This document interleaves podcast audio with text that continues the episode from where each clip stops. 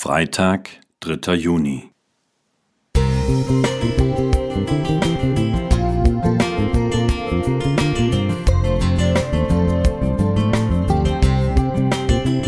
Ein kleiner Lichtblick für den Tag.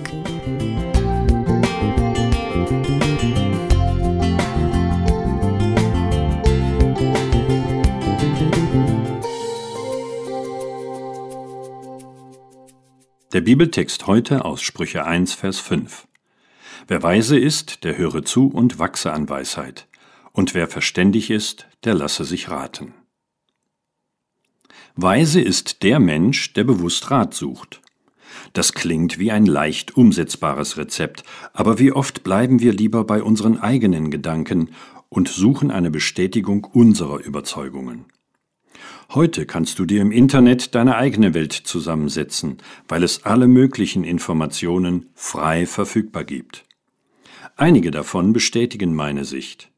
Mit so einem Filter im Kopf holen wir uns Rat und kommen dann zu den erwarteten Ergebnissen. Bei Themen, die uns nicht persönlich betreffen, ist es ja nicht so dramatisch, aber wenn es beispielsweise um die eigene Gesundheit geht, dann sollte man seine Quellen für Fachwissen gut überlegen. Wenn ein Facharzt sich mehr als ein Jahrzehnt in seiner Ausbildung mit der Medizin auseinandersetzt, dann wird es mir bei komplexen Themen kaum gelingen, durch eine Internetrecherche die richtige Lösung zu finden. Ein erfahrener Chirurg steht im Operationssaal, sieht das Problem vor sich und sagt dann zu seinen Assistenten Vergessen Sie jetzt mal, was Sie im Studium gelernt haben. Er hat eine Lösung gefunden, die er aufgrund seiner Fachkenntnis und langen Berufserfahrung anwendet. Diese Lösung steht aber nicht eins zu eins in einem Fachbuch, geschweige denn im Internet.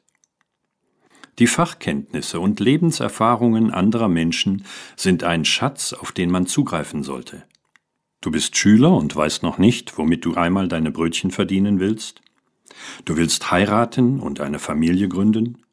Du willst eine Wohnung kaufen und ein Haus bauen?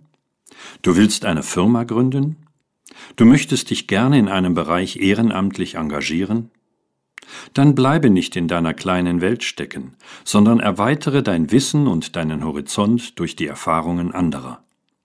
Vor großen Entscheidungen sollten wir uns nicht zurückziehen und grübeln sondern das Gespräch mit Menschen suchen, von denen wir den Eindruck haben, dass sie Fachkenntnisse und Lebenserfahrung haben. Es gehört auch ein Stück Mut dazu, zuzugeben, dass ich mit einem Thema überfordert bin und Hilfe brauche. Aber das zeichnet den wirklich weisen Menschen aus, dass er ein Fragender und Lernender bleibt und gerne Rat sucht und annimmt. Peter Zeiser Musik